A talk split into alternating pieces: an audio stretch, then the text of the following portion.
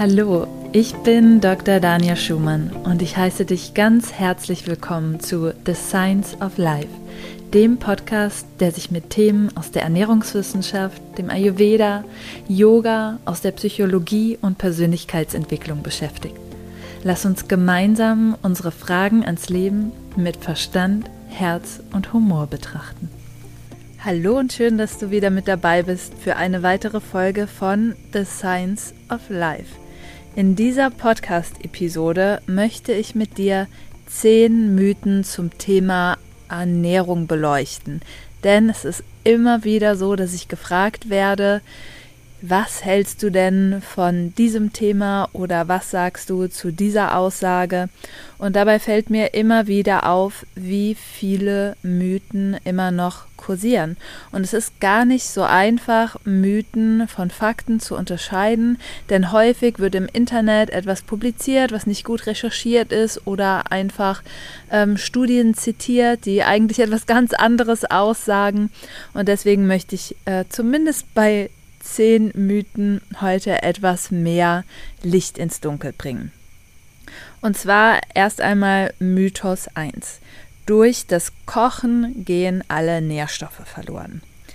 Es stimmt, dass durch das Kochen vor allen Dingen wasserlösliche Vitamine ins Kochwasser übergehen können. Wenn wir das dann wegschütten, dann gehen die Vitamine eben auch verloren. Und es stimmt auch, dass ein gewisser Anteil an Vitaminen auch hitzeempfindlich ist und dadurch eben auch zerstört werden kann.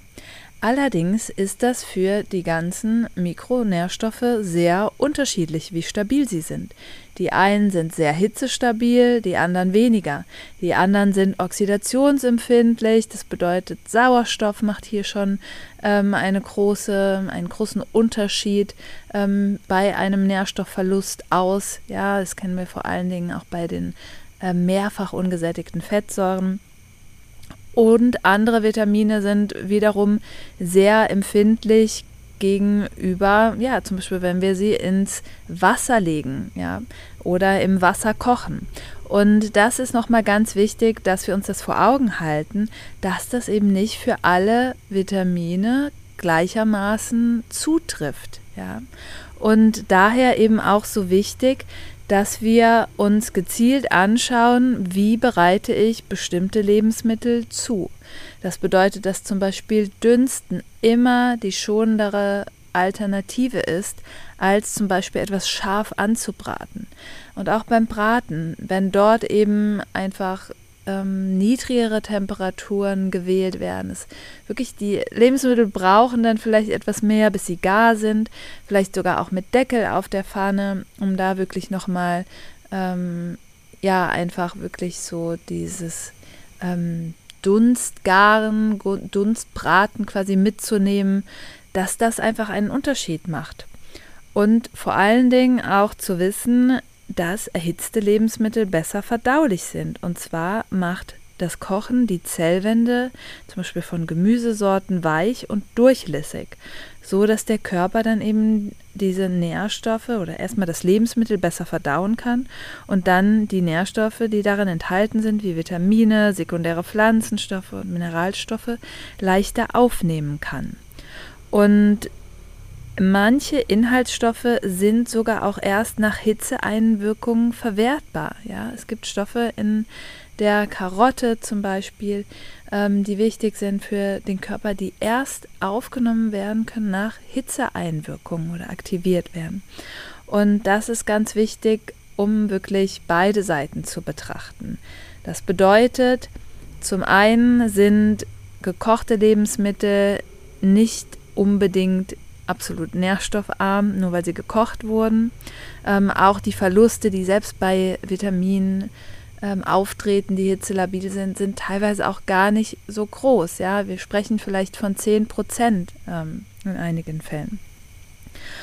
Und dann eben auch nochmal darauf zu achten, dass natürlich auch die Verdauung stimmen muss. Ja? Das heißt, wenn wir Rohkost nicht gut vertragen, wenn wir Rohkost nicht gut aufspalten können, dann hilft es uns auch nichts, dass da mehr Nährstoffe enthalten sind, denn wir berücksichtigen nicht die Biologie des Körpers oder unsere eigene, ähm, unseren eigenen Prozess, sodass wir eben dann diese Nährstoffe auch nicht aufnehmen können.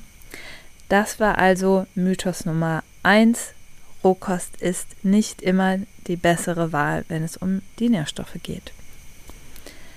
Dann zum Mythos 2 und der hält sich hartnäckig und zwar, dass wir möglichst kein Fett essen sollten, denn Fett ist schlecht, macht dick. Und Fett hat zwar wirklich im Vergleich zu Kohlenhydraten und Eiweiß mehr Kalorien, aber es ist entscheidend für die Gesundheit, welche Qualität das Fett hat.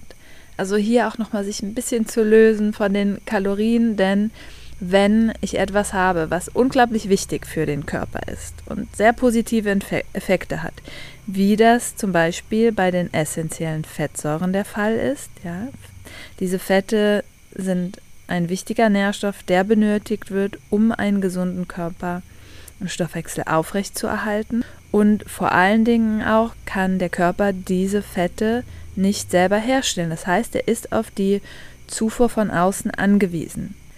Das heißt, hier ist es nicht wichtig, nach den Kalorien zu schauen und zu sehen, das Fett hat jetzt 9 Kilokalorien pro Gramm und Eiweiße und Kohlenhydrate haben nur 4 Kilokalorien pro Gramm, sondern wirklich zu sehen, dass das ein essentieller Nährstoff ist, den wir eben aufnehmen müssen. Und zum anderen eben auch, habe ich das kurz angesprochen, diese Fette unterstützen den Stoffwechsel eben auch. Ja, wir brauchen sie im Stoffwechsel.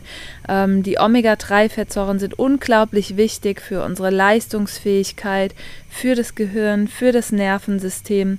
Und deswegen hier sollte man nicht am Fett sparen, wenn es wirklich darum geht, die essentiellen Fettsäuren aufzunehmen. Ja, das heißt, es bedeutet, dass es wirklich ähm, auf die Qualität des Fettes ankommt.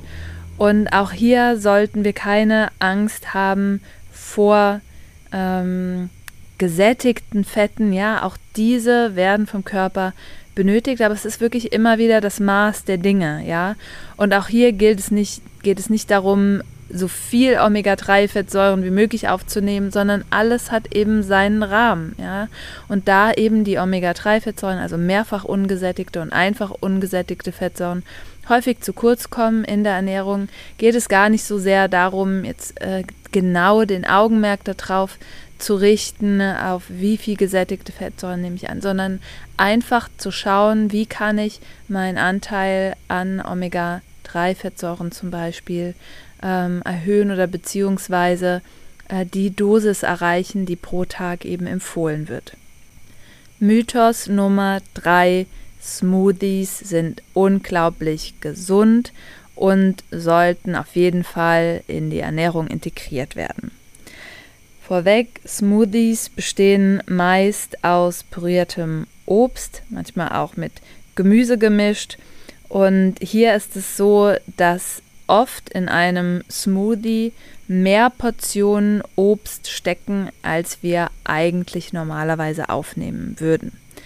Obst ist definitiv gesund, aber auch wie bei den Fetten alles in Maßen. Und hier steckt einfach ziemlich viel Fruchtzucker drin, was an sich erstmal nicht so tragisch ist, weil Obst eben auch mit vielen Mineralstoffen kommt, mit Vitaminen, mit Ballaststoffen. Allerdings, wenn wir wirklich sehr hohe Mengen an Obst aufnehmen, dass dies auch dann dazu führt, dass wir mehr Fruchtzucker, mehr Fructose aufnehmen, als für den Körper unbedingt zuträglich ist. Ein weiterer Punkt ist, dass Smoothies meist weniger sättigen, als wenn wir einfach das Obst im unberührten Zustand ähm, essen würden. Und hinzu kommt auch, dass das Kauerlebnis und damit auch die Einspeichelung fehlt, was die Verdauung auch wiederum beeinträchtigen kann. Und ich möchte jetzt noch eine ayurvedische Perspektive hinzufügen. Und zwar wird es im Ayurveda nicht empfohlen, rohes Obst mit anderen Lebensmitteln zu mischen.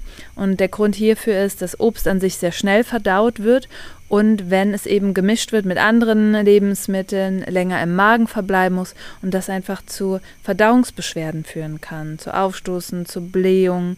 Ähm, und dass hier oft eben in äh, Smoothies entweder Obst mit Gemüse gemischt wird oder Proteinpulver dazugegeben wird oder vielleicht auch äh, Nussmus oder ähnliches. Und das macht den Smoothie meistens dann sehr schlecht verdaulich. Das bedeutet jetzt aber auch nicht, dass es immer unbedingt schlecht sein muss, sondern wenn du auf eine gute Kombination achtest, wenn du darauf achtest, dass nicht zwangsläufig mehr Obst aufgenommen wird, als du eigentlich essen würdest und vor allen Dingen, wenn du auch darauf achtest, dass du den Smoothie ein bisschen länger im Mund behältst, etwas mehr einspeichelst, dann kann das definitiv eine Ergänzung sein zu deiner Ernährung. Mythos Nummer 4 umfasst einen weiteren Makronährstoff und zwar die Kohlenhydrate. Und das Gerücht, was sich am hartnäckigsten hält, ist Kohlenhydrate machen dick. Und dieser Ernährungsmythos klammert aus, dass Kohlenhydrate, eben wie die Fette, ein Hauptnährstoff sind und vor allen Dingen in unserer Ernährung einfach ein wichtiger, eine wichtige Rolle spielen, wenn es um unsere Energieversorgung geht. Ja. Jede Zelle ist auf Glucose angewiesen und vor allen Dingen unser Gehirn ist auf Glucose angewiesen. Das heißt, wir brauchen sie als Energiequelle. Kohlenhydrate sind etwas in den Verruf geraten und zwar aufgrund der Industrialisierung, die immer mehr raffinierte Kohlenhydrate mit sich gebracht hat. Das bedeutet, raffinierte Kohlenhydrate sind leicht verfügbare Kohlenhydrate, die den Blutzuckerspiegel schnell ansteigen lassen und das kann eben Folgen haben für die Gesundheit. Aber es ist wichtig, dass wir hier unterscheiden von den komplexen Kohlenhydraten. Und diese sind zum Beispiel ähm, Vollkornprodukte, ähm, Produkte, die Ballaststoffe enthalten ähm, und gute Kohlenhydrate, die du auf jeden Fall integrieren solltest in deinen Alltag, sind wirklich Vollkornprodukte, Quinoa, Hirse, aber auch Süßkartoffeln. Ähm, Naturreis ist auch eine gute Alternative zu weißem Reis und hingegen etwas weniger raffinierte Kohlenhydrate zu integrieren, wie zum Beispiel Weißmehl, auch weißen Zucker ähm, und Backwaren, die eben aus diesen ähm, Auszugsmehlen bestehen, weniger im Speiseplan aufzunehmen. Dein Körper wird dir das danken mit einem größeren Sättigungsgefühl. Das bedeutet weniger Heißhunger und letztendlich im Umkehrschluss, auch wenn es dir darum geht, Gewicht zu verlieren, dann profitierst du in diesem Fall von dem verlängerten Sättigungsgefühl, was unter anderem auch durch die Ballaststoffe kommt.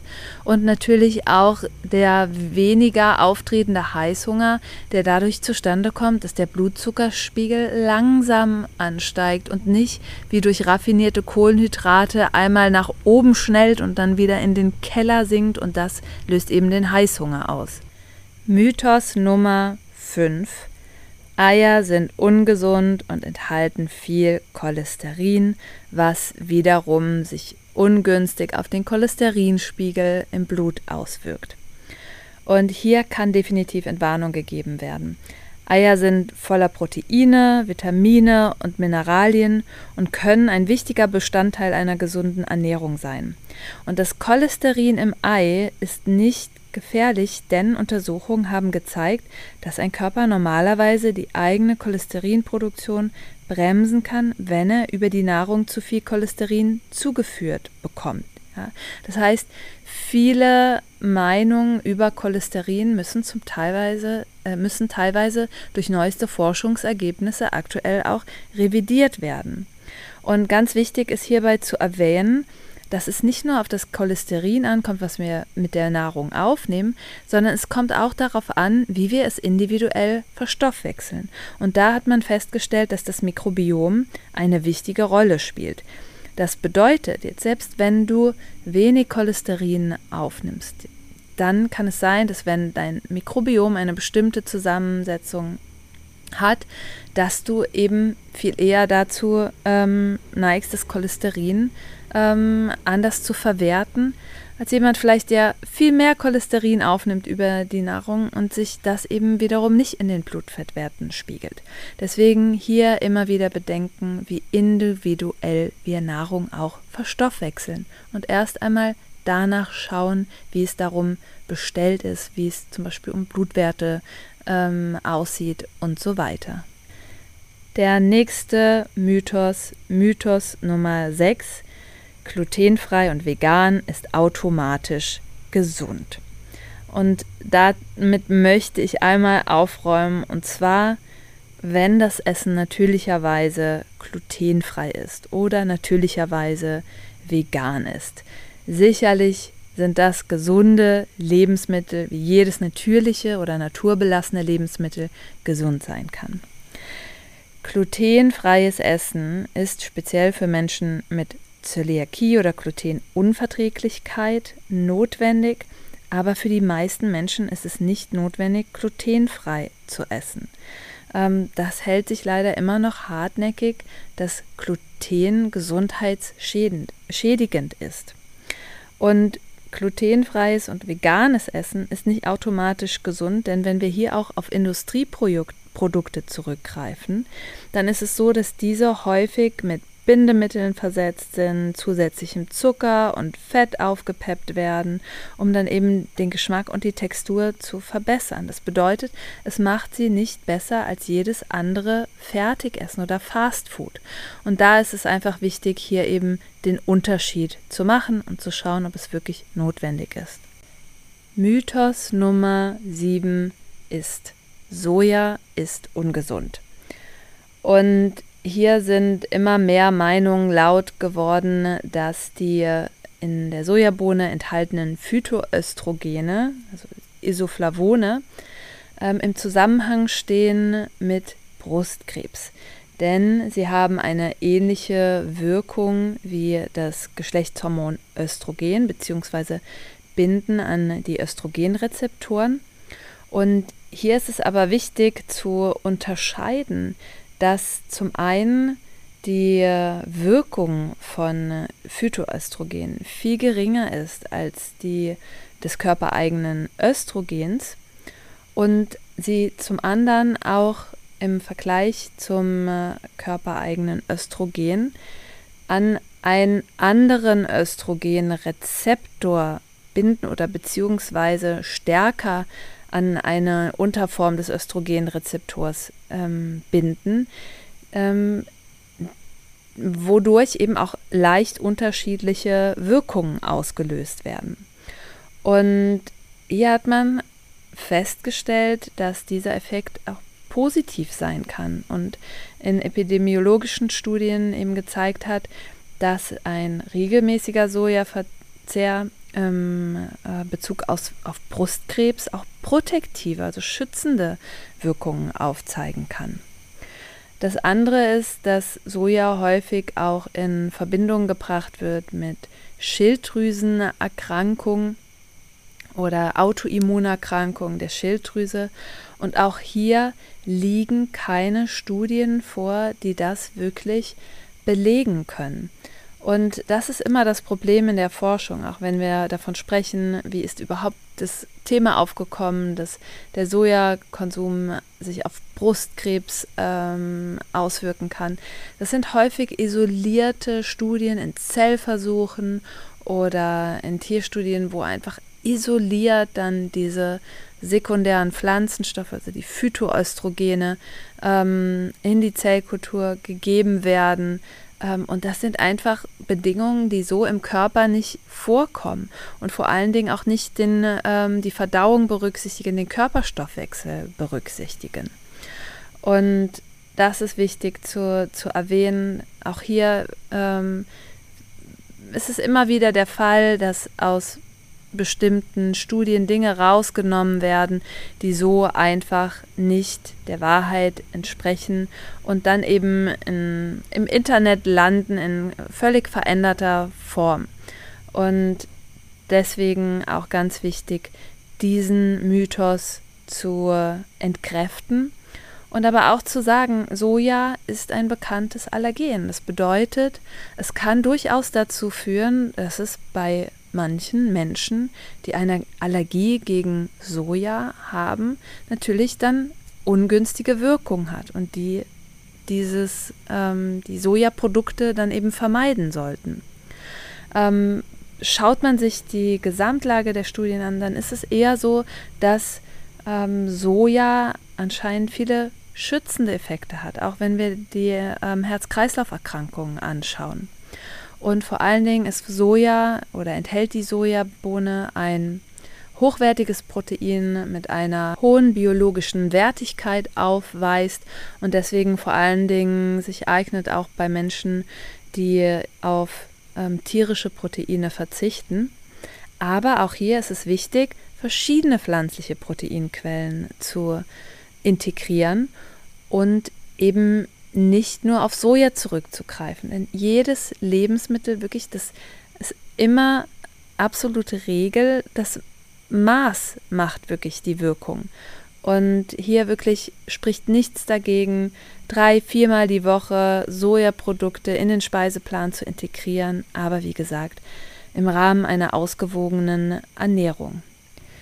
Mythos Nummer 8 bringt uns zum letzten der drei Makronährstoffe, und zwar den Proteinen. Und der Mythos, der hier kursiert unter anderem, ist, dass je mehr Protein wir aufnehmen, desto besser und dass wir oder die meisten von uns im Proteinmangel sind.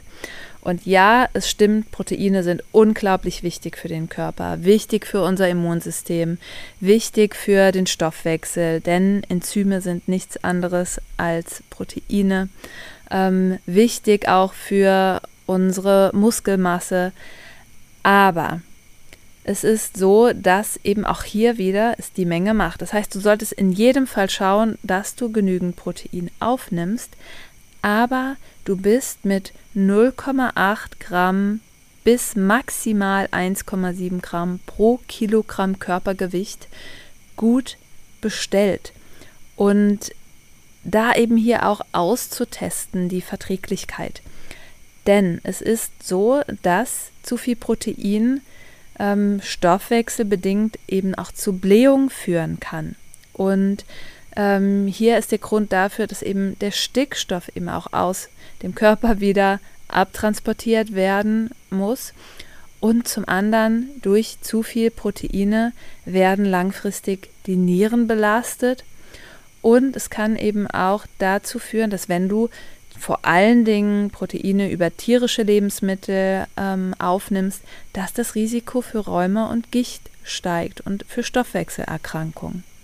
Also hier spielt auch nochmal die Herkunft des Proteins eine Rolle, aber eben ganz wichtig eben auch zu sehen, dass Proteine eben auch in einem gewissen Rahmen benötigt sind, aber nicht immer unbedingt viel hilft viel. Und was hier noch dazu kommt, ist, dass eben wenn wir zu viel Protein aufnehmen, der Körper mehr Mineralien aus dem Knochen, vor allen Dingen Kalzium, freisetzt und über den Urin ausscheidet. Zum anderen kann es auch sein, dass bei zu viel Protein das Kalzium im Darm gebunden wird und dann eben auch gar nicht aufgenommen wird über den Darm.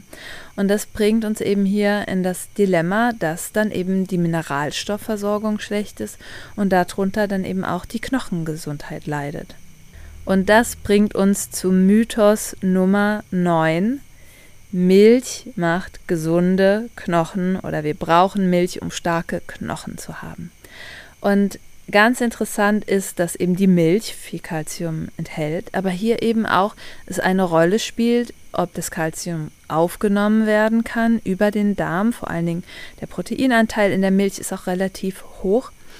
Milch kann sicherlich zur Kalziumversorgung beitragen, aber hier hat man auch festgestellt, dass dies oder die positiven Effekte in einem gewissen Rahmen liegen und dass wenn wir zu viel Milch aufnehmen, das Risiko für Hüftfrakturen, was ein Maß auch für Osteoporose ist, steigt. Ja, das bedeutet also nicht umso mehr Milch, desto besser, sondern wenn wir über einen gewissen Anteil hinauskommen, dass sich das dann wiederum negativ auf die Knochendichte auswirken kann. Und dann komme ich noch zum letzten Mythos, Mythos Nummer 10. Und es ist ein Mythos zu Ayurveda. Und zwar, dass Ayurveda nur für Vegetarier ist. Und das ist ein Riesenmissverständnis, das im Westen wirklich weit verbreitet ist, dass Ayurveda auf vegetarischer Ernährung basiert.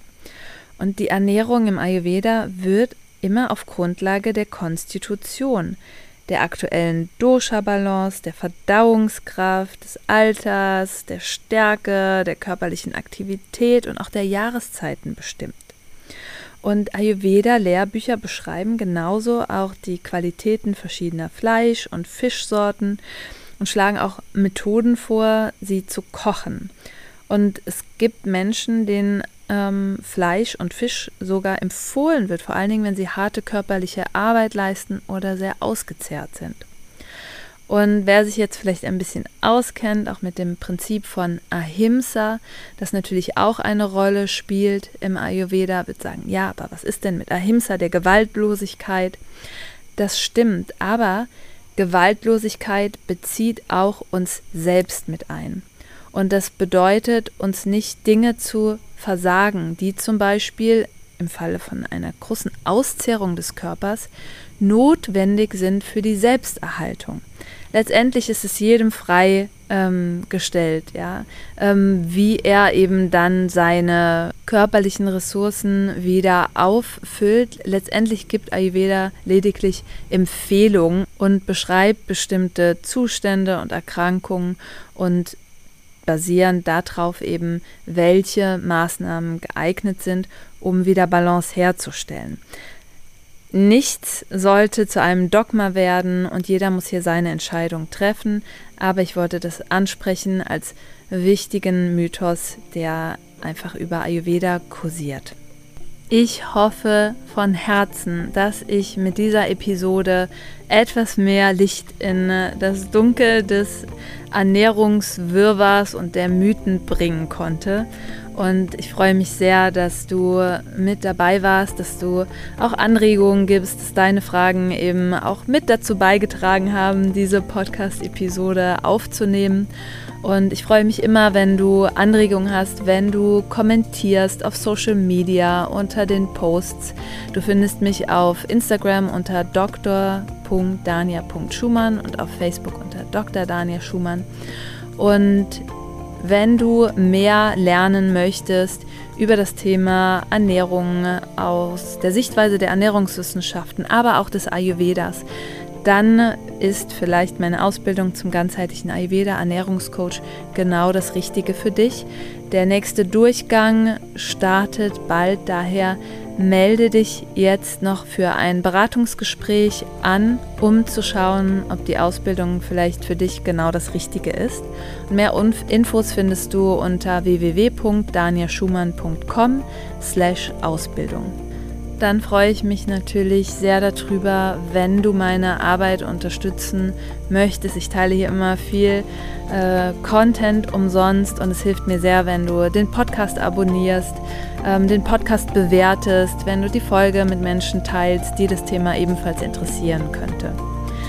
Ich wünsche dir alles Liebe und Namaste, deine Dania.